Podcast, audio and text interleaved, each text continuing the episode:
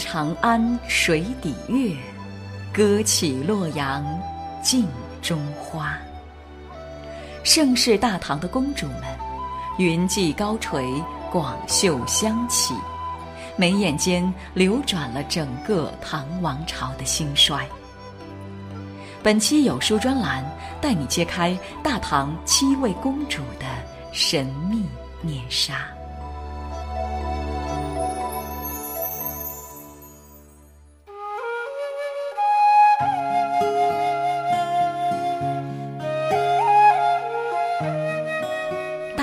朝前后的百位公主里，最有争议性的，肯定是这位了。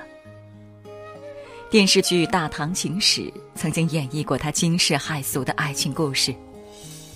她自幼聪慧，深得父皇喜爱。她对爱情充满了幻想和期待，却难逃被指婚的命运。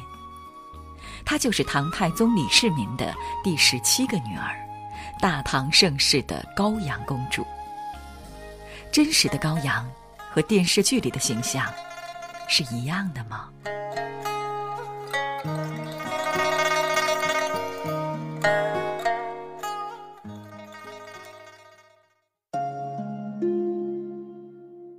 高阳公主的运气不大好，出生时李世民已经有了一堆孩子，而且关于她的母亲，历史上没有丝毫记载。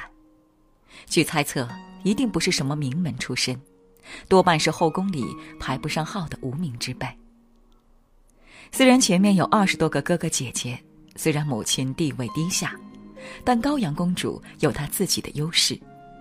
不但长相极其貌美，而且冰雪聪明，在众多姐妹中，她显得很出众。主有宠于太宗，《旧唐书》。对于这位女儿。唐太宗从来不掩饰自己的偏爱之心。无论是参加皇宫里的各项活动，还是外出打猎，都会携女同行。原本就是一人之下、万人之上的公主，又深得父亲的溺爱。少年时期的高阳可谓是要风得风，要雨得雨，在皇宫大院里，她活得恣意快乐。父皇的偏爱和放纵，也让高阳养成了十分典型的公主病性格。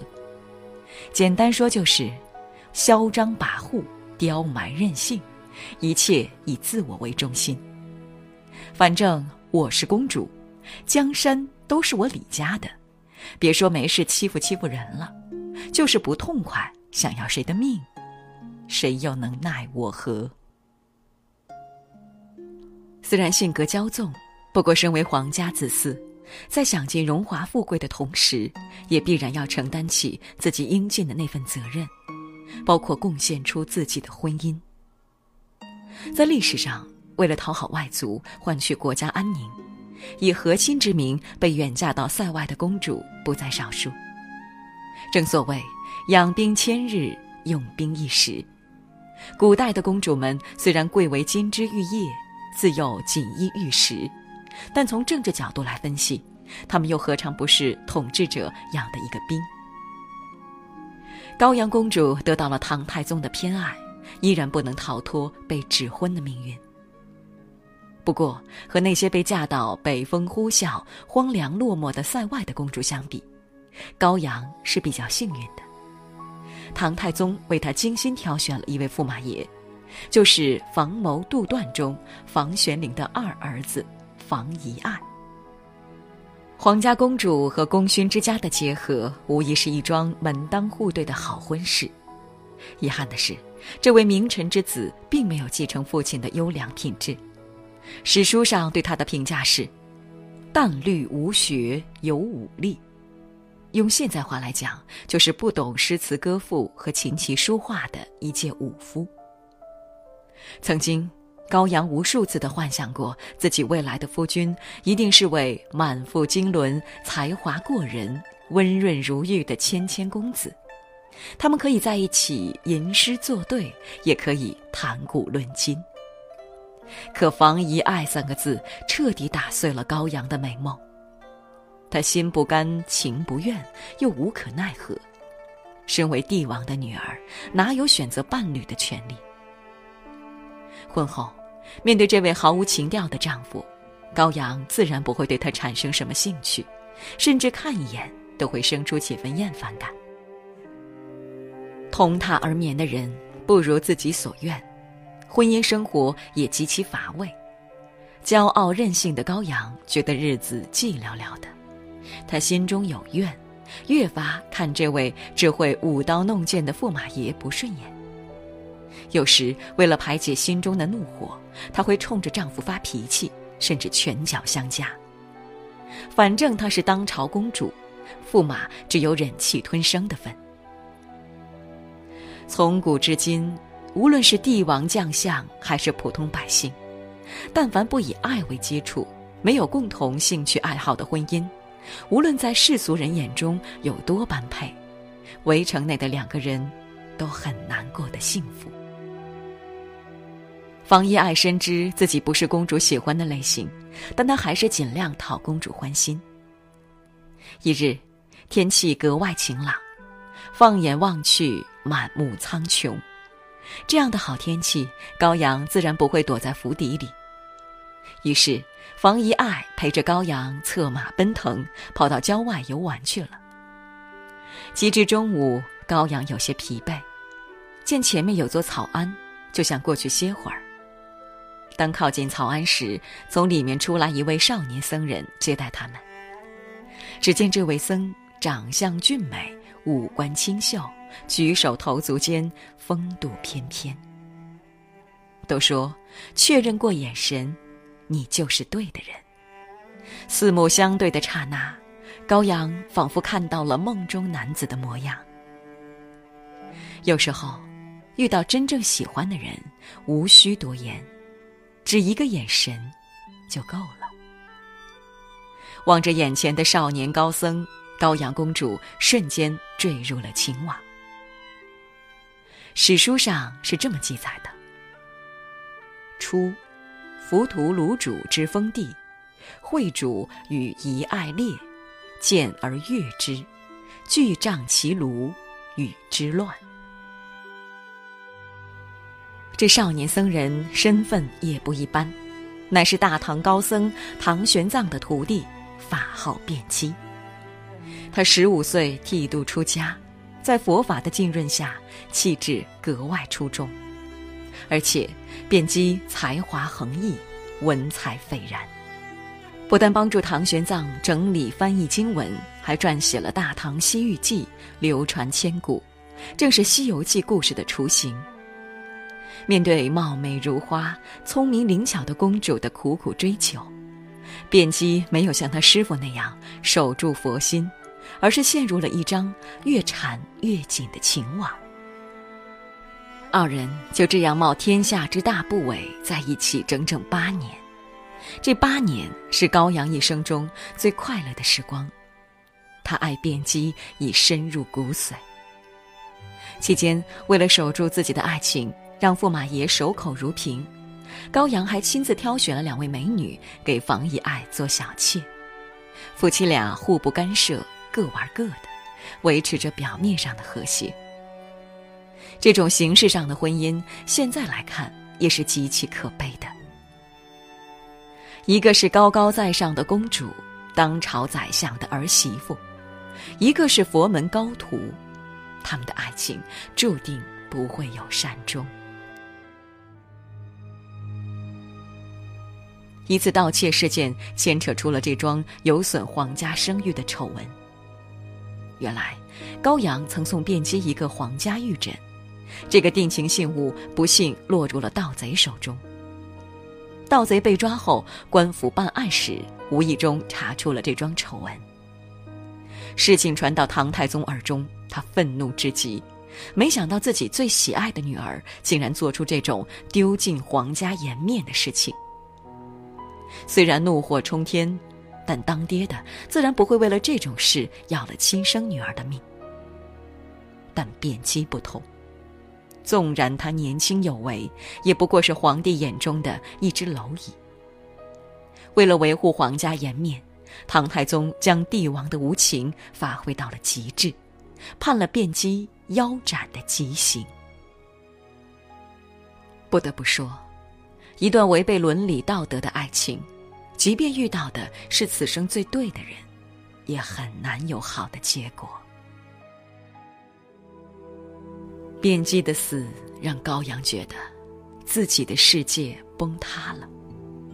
一想到自己永失所爱，他心里充满了恨，尤其是对那个一直疼爱自己的父亲，他更是恨之入骨。半年后，唐太宗李世民驾鹤西去，高阳公主未落半滴泪。可见，一个女人若因爱而恨，有多疯狂。如果高阳公主能够选择安稳度日，她仍可享受富贵人生，但她没有。情人死去所带来的仇恨已经冲昏了她的头脑，让高阳丧失了理智。他不满足现状，既然权力可以让人生，可以让人死，那我也要这样的权利。于是，这位任性的公主开始筹划谋反。她甚至怂恿对自己言听计从的房遗爱，准备另立新君，把和自己不亲近的义母哥哥从皇位上拉下来。然而，扳倒一个江山哪有那么容易？高阳的聪明不过是灵巧可爱，并不具备一个政治家的胸襟与手腕。最后，在顾命大臣长孙无忌的彻查下。房遗爱等人谋反的计划败露，高阳公主最后的结局是：赐死，抄家，褫夺封号，不得陪葬昭陵，诸子流放岭南，贬为庶人，彻底被清洗出皇族。高阳公主谋反案可以说是对大唐皇室的一次大清洗，所牵甚广。后被载入史册。正所谓，天作孽犹可恕，自作孽不可活。高阳为了爱而变得疯狂，这也导致了他人生最后的覆灭。高阳公主的一生备受争议，后人说她是唐朝最多情的公主，一生为爱绽放，也为爱凋零。在大唐历史上留下了一段凄美的情史。如果历史不以成败论英雄，大概很多人会欣赏高阳的性格。一生敢爱敢恨，敢挑战皇权，这份胆识也非一般女子所有。只是，高阳的负面性格决定了他人生会以失败为收尾。他过于自我。明明手握一把好牌，却因不懂得克制自己，不懂得用正确的方式去对待所遇之人和所遇之事，才导致人生提前走入终点。高阳公主的一生，又何尝不是在给世人敲响一个警钟？无论你是出身高贵的皇家贵族，还是出身于普通人家的凡夫俗子，若不懂得自控，都很难拥有幸福的人生。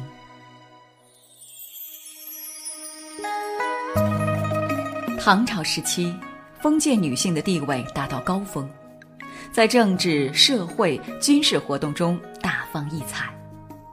他们的一生，或许幸运，或许哀伤，或许流芳百世，或许身后凄凉。本周每天早上六点半。有书和你重回大唐，听听那些来自宫闱深处公主们的秘史。